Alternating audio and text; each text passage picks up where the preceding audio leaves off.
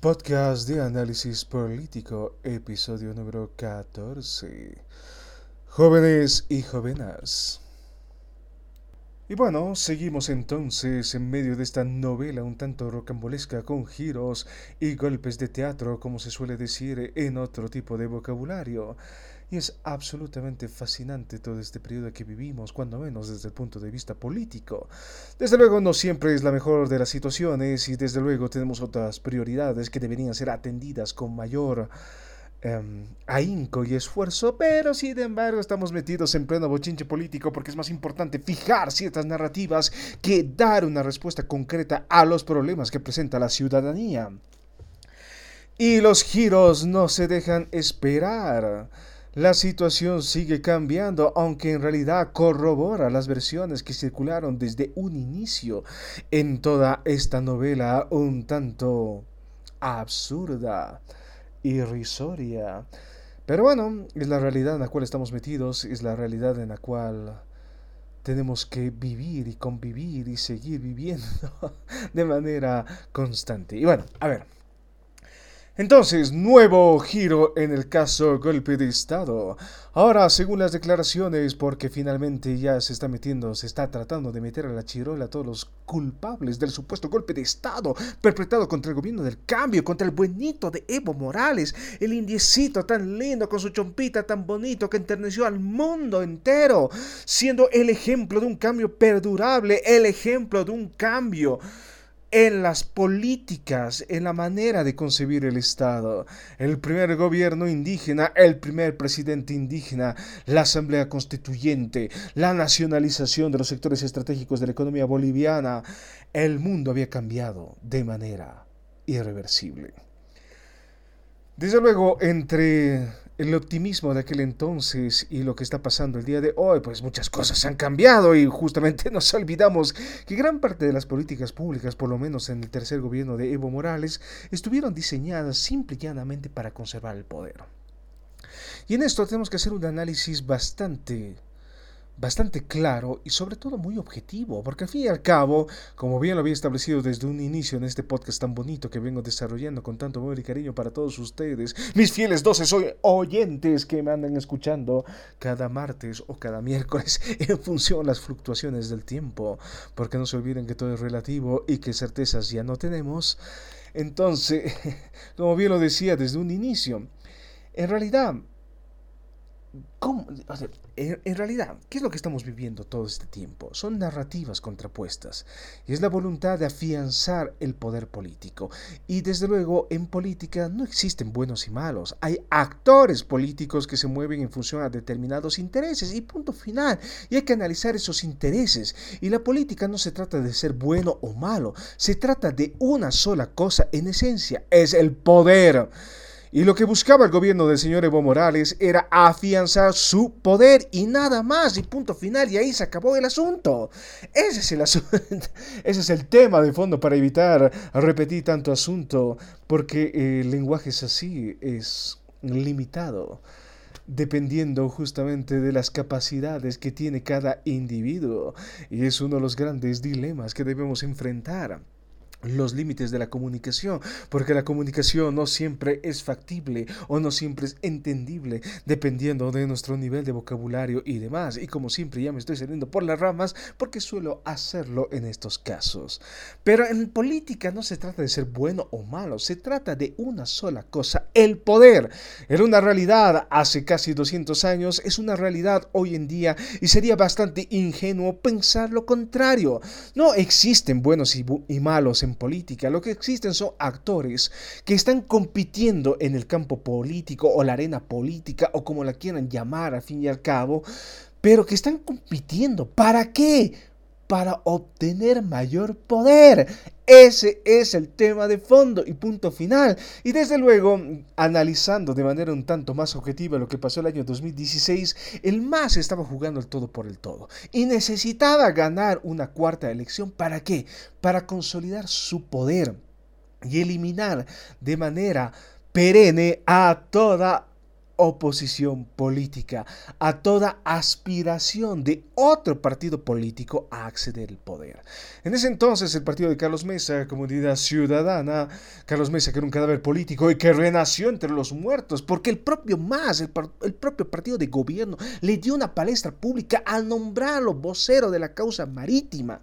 Una causa que también eh, eh, nuestro buen amigo Carlos Mesa intentó poner en la agenda política cuando era presidente, porque todos sabemos que el presidente o el individuo que le devuelve el, el mar a Bolivia, me disculpas, me emociono y por eso pronuncio de manera un poco rara las palabras, pero el individuo que le devuelve el mar a Bolivia es el individuo que tendrá suficiente legitimidad como para gobernar este país por las décadas a venir. 50 años puede quedarse el infeliz Así nomás es la cosa. Y por eso el tema marítimo es de vital importancia en este país. Y el gobierno del señor Evo Morales nombró a Carlos Mesa como vocero de la causa marítima, revitalizando su carrera política y lo que buscaban en ese entonces comunidad ciudadana era la segunda vuelta. y listo, y no hay más, ese es el asunto. Para Comunidad Ciudadana era bastante claro que el objetivo fundamental no era conformar un gobierno, era simplemente llegar a una segunda vuelta, tomando en consideración que era muy probable que pierdan en una segunda vuelta, pero esa era la idea y nada más, y fortalecerse como oposición política, y a futuro tal vez ganar las elecciones, pero en ese momento la idea no era tomar el poder, para nada, para el MAS sí era de vital importancia tomar el poder, quedarse en el poder, afianzar su poder y nunca más salir. Porque es claro que el MAS no se va a ir por vías democráticas.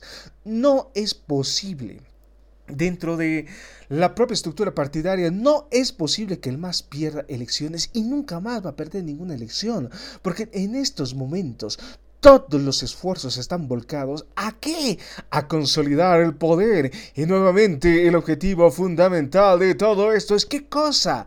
Tomar los órganos del Estado. Órgano judicial, órgano electoral. El órgano legislativo ya lo tienen. Ahora es importante que el oficialismo, que el órgano ejecutivo desborde los otros órganos para poder cumplir con el plan máximo la quinta fase del gobierno del cambio. No mentira. es lo que decía García Linera en un escrito que se hizo hace algún tiempo atrás, justo después de los acontecimientos del año 2008, en el cual se habló de un golpe cívico prefectural. Y la quinta fase del, o sea, de la revolución democrática, como García Linera lo llamó en su momento, era justamente tomar el poder, tomar el control total del Estado, resolviendo las diferencias creativas en el seno del instrumento político. Y eso es algo absolutamente extraordinario y fascinante y se tiene que tomar en consideración porque ese siempre fue un plan desde un inicio. Hemos resuelto las contradicciones internas, lo que decía García Linera, ya. Hemos resuelto las contradicciones externas, el empate catastrófico. Ahora lo único que queda es afianzar y consolidar el poder, porque la revolución vino para quedarse siendo un viejo discurso izquierdista también. Las revoluciones no están por aquí de manera circunstancial, están aquí para gobernar los siguientes 50 años. Y era lo que quería ser Hugo Chávez en Venezuela y no pudo porque lamentablemente se murió. Es lo que se hizo en Cuba durante mucho tiempo con el gobierno de los Castro y ahora hay que ver porque finalmente la gente también se muere y hay que darle continuidad. Y es lo que se hace en Corea del Norte con esta dinastía de los, eh, de los Kim Jong-un o, o como diablos se llamen. La verdad no sé, pero bueno, no importa tampoco. Y bueno, el meollo del asunto entonces en todo esto es el poder. ¿Quién detenta el poder? ¿Cómo detentamos el poder? ¿Cómo afianzamos el poder? ¿Y cómo hacemos para quedarnos en el poder? Es así nomás. Y se diseñan, para ello se diseñan mecanismos, herramientas, estructuras y demás que van a consolidar un cierto poder político en un partido que es eminentemente circunstancial. Todo lo demás es cháchara y hay que decir las cosas como son. Entonces, en ese momento, el año 2019, el MAS estaba jugando el todo por el todo. Efectivamente, no querían ir a una segunda vuelta, sobre todo porque sabían que si iban a una segunda vuelta, tendrían, tendrían, tendrían que lidiar con una oposición un poco más robusta y habrían perdido los famosos dos tercios en la Asamblea Legislativa. Y este es un dato muy eh, fundamental en todo esto. ¿Por qué? Porque si ustedes se recuerdan, y tal vez no recuerdan, porque la memoria es bastante frágil y vivimos en lo inmediato, y lo inmediato es lo único que prevalece, por lo menos en el contexto boliviano, si ustedes recuerdan el año 2006, cuando, eh, cuando Evo Morales conforma su primer gobierno, no tiene los dos tercios. La Cámara Baja, la Cámara de Diputados la controla el movimiento del socialismo, pero la Cámara Alta, la Cámara de Senadores, está controlada por la oposición. Y eso frena las disposiciones de gobierno de manera crucial. Y por eso ese primer mandato fue altamente problemático porque el gobierno del movimiento al socialismo no podía hacer lo que bien le daba la gana y tenía que transar y tenía, que, y tenía una oposición que frenaba sus disposiciones porque se podían frenar en la Cámara de Senadores. Entonces no le quedaba al gobierno más que tratar de negociar y desde luego en ese momento estábamos en lo que nuevamente García Linera, porque es el gran ideólogo de todo esto, llamó el empate catastrófico, dos modelos de Estado que estaban en, en pugna en competencia, que estaban buscando espacios de poder para consolidar una visión de Estado total y completamente contrapuesta. Y desde luego en ese momento lo que prevaleció fue la confrontación, que se resuelve a favor del movimiento al socialismo con todo el despelote del año 2008 y el famoso golpe cívico prefectural que le sirvió al MAS como base discursiva para destruir a toda esa oposición política. Y lo hizo. Y gana las elecciones del 2009 ya con la nueva constitución política del Estado y tiene los famosos dos tercios. Y tiene los dos tercios en, en ese segundo gobierno y en el tercer gobierno. Y justamente el año 2014 las elecciones también fueron altamente cuestionadas porque fue la primera vez, y esto hay que decirlo de manera muy clara, porque fue la primera vez que no tuvimos resultados de las elecciones la misma noche de las elecciones. La primera vez no teníamos un resultado claro. Claro, el más ganó, desde luego que sí. Nadie puede negar que no haya ganado, pero lo que estaba en juego eran los dos tercios, porque tener los dos tercios es parte fundamental del esquema gubernamental. El Estado plurinacional al mando del movimiento al socialismo, el instrumento político para la soberanía de los pueblos, a cargo de su líder máximo, Evo Morales Aima, presidente de las seis federaciones del trópico de Cochabamba, necesitaba tener los dos tercios. ¿Para qué? Para imponer directivas y sobre todo para qué? Para imponer un cuarto mandato que era totalmente inconstitucional en ese momento y de eso muchas veces nos olvidamos. Ah, sí, el golpe, el golpe, esto, el golpe, lo otro. Ah, sí, estos fascistas, mm, eh, pititas, desgraciados que han venido a sacar al gobierno del pueblo. Cuando en realidad debemos tomar en consideración que ese cuarto mandato, esa cuarta postulación, era total y completamente ilegal. Nunca debió haber acontecido, porque hubo un referéndum, el referéndum del 21 de febrero del año 2016, en el cual el pueblo dijo, no, no queremos un cambio constitucional cerrando la puerta a un cuarto mandato o a una cuarta postulación y punto final. Y el deber del movimiento al socialismo en ese momento ¿Era qué cosa? Consolidar una nueva candidatura en miras a las nuevas elecciones. Y sin embargo, ¿qué es lo que hizo? El MAS hizo un golpe judicial, trastocando la constitución política del Estado para sus propios beneficios, para el beneficio de un binomio, Álvaro García Linera y Evo Morales Aima, que tenían que seguir siendo las dos cabezas visibles del Estado. El punto final, nos importa un pepino la constitución, las políticas, las leyes y todo lo demás. Entonces, todo este despelote y este debate del golpe es total y completamente insulso porque se dio el golpe el año 2018 propiciando una cuarta postulación de ese binomio tan controvertido ya en ese momento. Porque no se olviden, el poder también se desgasta y lo adecuado en ese momento era haber buscado nuevos liderazgos. Si, la, si, si propiciaban, por ejemplo, al Andrónico, el Andrónico que es un personaje que surge después así de la nada, ¿no? Como sucesor de Evo Morales y, y salió de la nada. y es un tipo joven, carismático, que habla más bonito que el Evo, era pues un candidato ideal, sobre todo tomando en consideración que este país tenemos pues una población joven mayoritaria. La mayor parte de la población se sitúa en la franja entre los 18 y los 30 años. Es la mayor parte de la población boliviana. Viejos no tenemos. Y justamente el andrónico iba a ser el candidato ideal para seducir a esa franja de edad. Principio básico de marketing político. Hay que segmentar el caudal electoral. El caudal electoral está claramente segmentado en Bolivia porque tenemos una población joven bastante mayoritaria y desde luego nuestro buen amigo Andrónico seducía a toda esa juventud hubiera sido un golpe magistral y el más se quedaba otros cinco años más. Pero no, porque el Andrónico es medio joven, es medio sonso. ¿Qué va a saber ese cuate? No. Eh, solo Evo es garante de estabilidad, solo Evo es garante de calidad, solo Evo puede gobernar y ahí está pues. ¿Cuál es el resultado? Eh, movilizaciones masivas, porque también nos olvidamos que las movilizaciones fueron multitudinarias, cuando menos a nivel urbano. Y aquí viene la pregunta fundamental de todo esto. ¿El alto es pueblo? ¿El alto realmente es la expresión del pueblo boliviano? No, no lo es. Porque el alto no se moviliza de manera espontánea. El alto se moviliza porque así lo establecen las juntas vecinales. Y las juntas vecinales están cooptadas por la política. Están cooptadas por un partido de turno. Han sido cooptadas desde el año 2000 por el movimiento al socialismo. Entonces, dejémonos de pavadas. El acto no es que sea la manifestación más espontánea de lo que es el pueblo.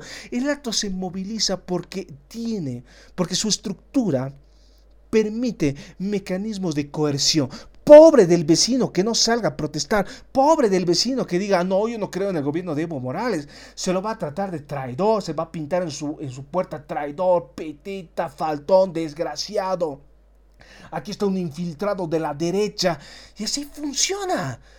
Entonces, las movilizaciones que se dieron, sobre todo después de la renuncia de Evo Morales, sobre todo en el Alto y cuando comenzaron a bajar a la ciudad de La Paz, fueron directamente organizadas por las juntas vecinales y desde luego el objetivo era romper.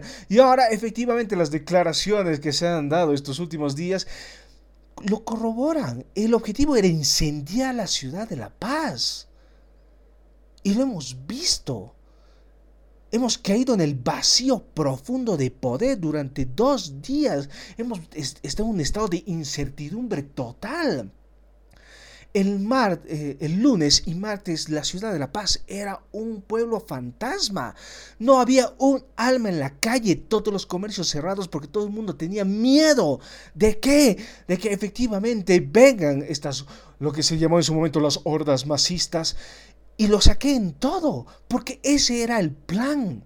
Sumir a Bolivia en el caos más profundo para que Evo Morales vuelva como el héroe, como el salvador, a pacificar este país y lo recibamos con los brazos abiertos porque es el Salvador, es el Mesías, es el único que puede poner orden en este país. Y desde luego en su momento también se habló, ah no, lo que pasa es de que son unos racistas desgraciados, que el alto no es así, que no son unas hordas de bárbaros. Desde luego no podemos caer en reduccionismos tontos, pero la mayor parte de la gente movilizada fue movilizada ¿por qué? Por efectivamente por incentivos ante todo económicos. Creo que mucha gente se olvida, ¿no? Que al fin y al cabo a esas masas, a esas multitudes les estaba pagando y, y, salieron bolsas y bolsas de dinero del Banco Central. ¿Para qué? Para financiar esas movilizaciones en respaldo, para mostrarle al mundo que esas movilizaciones eran multitudinarias, era la expresión justamente del pueblo boliviano, cuando en realidad la gente se moviliza por unos cuantos pesos porque nos estamos muriendo de hambre. Esa es la realidad. El gobierno del movimiento socialismo puede decir todo lo que le venga en gana, está bien. Pero el auge económico, ¿a quién favoreció? A una oligarquía política. Y esa oligarquía política se sigue, se sigue, se sigue, se sigue afianzando al poder porque genera enormes cantidades de dinero. Y todos ellos viven bien mientras el resto de la población sigue sumido en la economía de subsistencia y todos andamos arañando nuestros bolsillos a fin de mes, por lo menos los que tenemos un salario relativamente fijo. El resto de las personas pues vive al día. Entonces que te paguen unos 20 pesitos por ir a romper unos vidrios, ¿por qué no? Lo voy a ir a hacer. Que te paguen unos 100, 150 pesitos por ir a quemar una, una unidad policial, ¿por qué no? Lo voy a hacer. Así funciona este país. Vivimos al día. Y nadie puede negar que en ese momento circuló bastante dinero y a la gente se le estaba pagando. Ese es el asunto de fondo. Desde luego, las plataformas ciudadanas también, algunas de ellas recibieron también dinero, pero en menos propensión, porque el dinero, ¿quién lo controla? Lo controla el oficialismo, lo controlaba el partido de gobierno, y el partido, el tenía ingentes cantidades de recursos, no solamente los recursos del Estado, también los recursos del narcotráfico, porque aquí hay que decir las cosas como son, el Estado vive nomás del narcotráfico y no es que sea algo total y completamente novedoso, es una situación que venimos arrastrando desde hace ya prácticamente 50 años. Entonces no nos hagamos de la vista gorda, no, que el narcotráfico no existe, que eso es otra cosa. Y nuestro buen amigo el presidente Luis Arce Catacora lo dijo, la guerra contra el narcotráfico es una guerra contra los campesinos, como bien lo dijo Evo Morales en su momento. El narcotráfico va a seguir existiendo porque es la eh, porque es el Lo siento, me emociono mucho.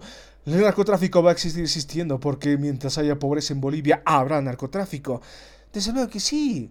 En un país donde no hay trabajo, efectivamente el narcotráfico genera fuentes laboral, laborables altamente codiciadas porque requiere mano de obra poco calificada y pagan bien. Desde luego, pobre de ti si abres el pico porque te van a liquidar. Así funciona el narcotráfico. Genera violencia, genera dinero. Y hay complicidad del Estado en todo esto. Entonces, no seamos pues ingenuos, no seamos pues crédulos. Aquí las cosas son bastante, bastante turbias y hay que decir las cosas como son. Las movilizaciones que surgieron a raíz de la renuncia de Evo Morales no fueron movilizaciones espontáneas, fueron milimétricamente organizadas. De la misma manera que las movilizaciones el año 2003 fueron milimétricamente organizadas por las juntas de vecinos, ahí estaba Felipe Quispe, estaban los sindicatos y todo esto, porque tiene una estructura y tiene una forma de movilizarse que no es espontánea, deriva directamente de una organización, deriva directamente de dirigentes y deriva directamente de qué? De estímulos. Tú no vas a ir a movilizarte porque sí, vas a movilizarte ¿por qué? Porque finalmente hay un instrumento coercitivo, porque la propia junta vecinal te está obligando a que te movilices. Y pobre de, ti, que no estés en tu puesto mientras pasen los dirigentes, porque los dirigentes toman lista. Hay un sistema de fichas y ese sistema de fichas pues genera bonus y beneficios después cuando existen reuniones. Tú tienes problemitas con tu terrenito, ah, si no tienes el apoyo de la junta vecinal, pues ni modo, lo sentimos mucho. Te van a hacer la, te van a hacer la guerra. Ese es el asunto. Tienes problemas y, no se olviden, en, Bolivia tenemos un serio problema de planificación urbanística porque la gente normal, normalmente ve un terrenito, agarra, se asienta, por más de que había justamente un dueño antes que tenía todo legal, si este individuo que se ha sentado en un terrenito tiene el respaldo de la junta vecinal, no hay forma, no hay forma de moverlo. Y hay que decir las cosas como son.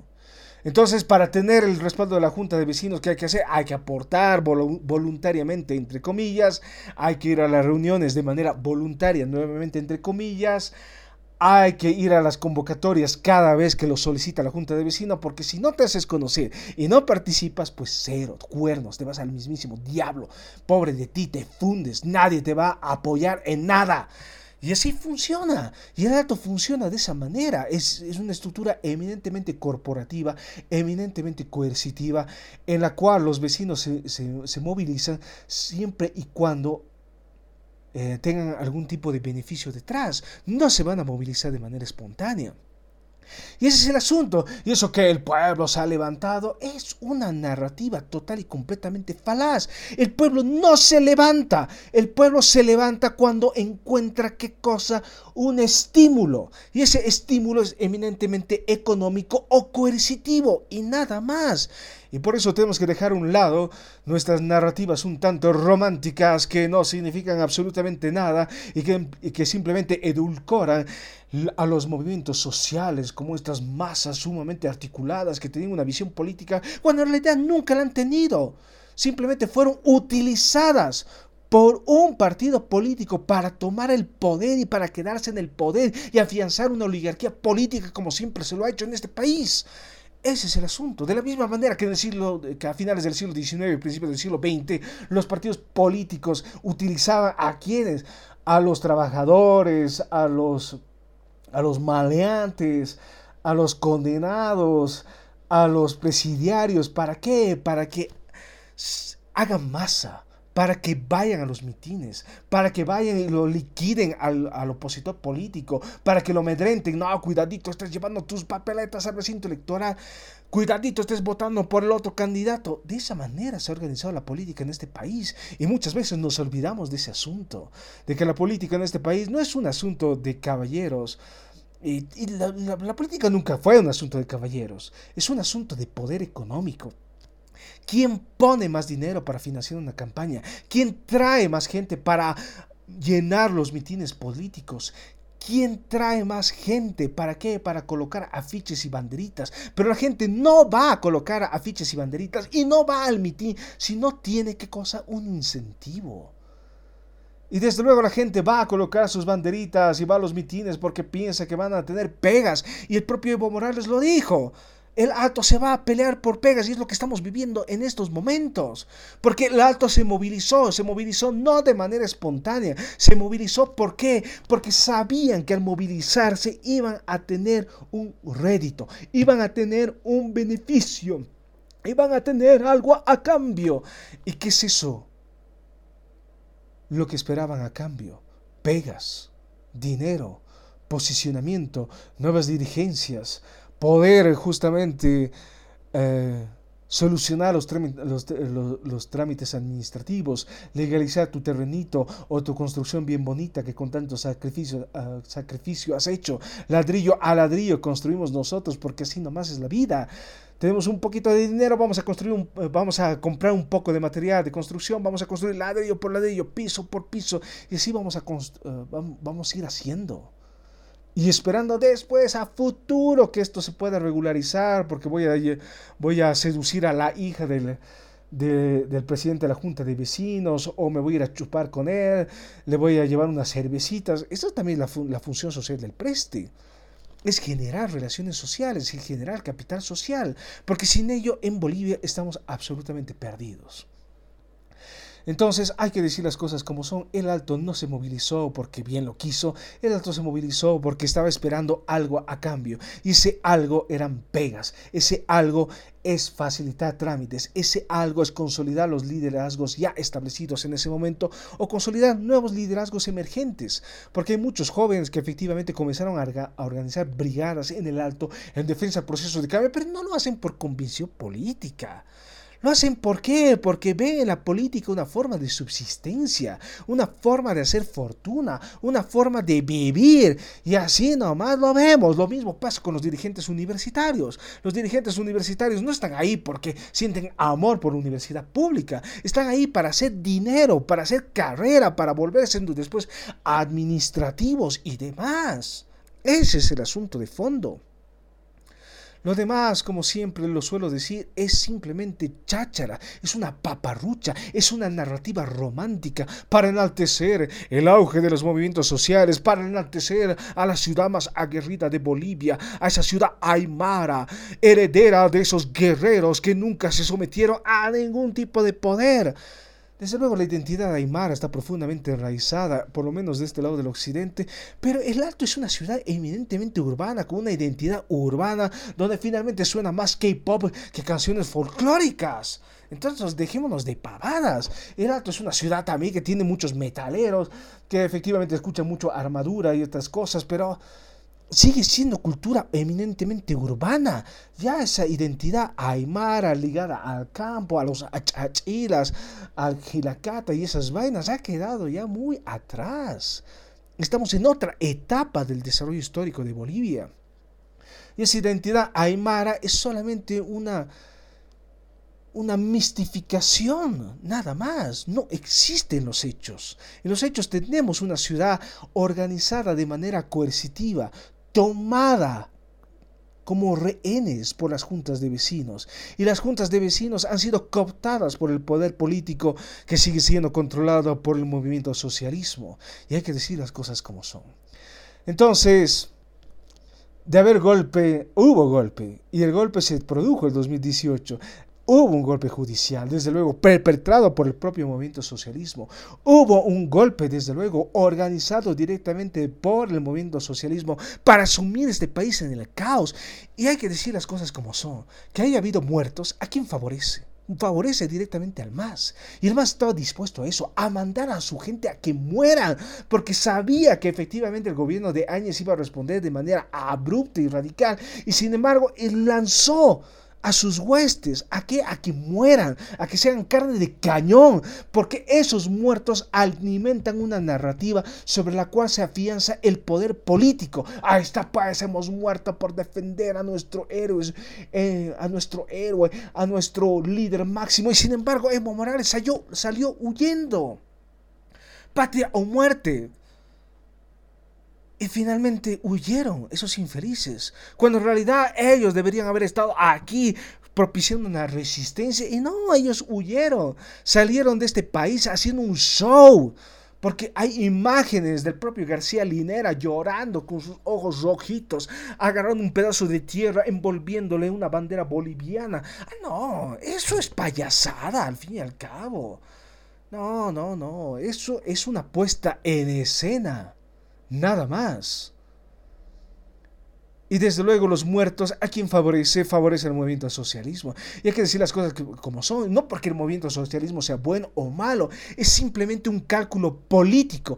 Era necesario que haya muertos. Era necesario mostrarle al mundo la represión sanguinaria de este gobierno fascista, militar y sanguinario, despótico.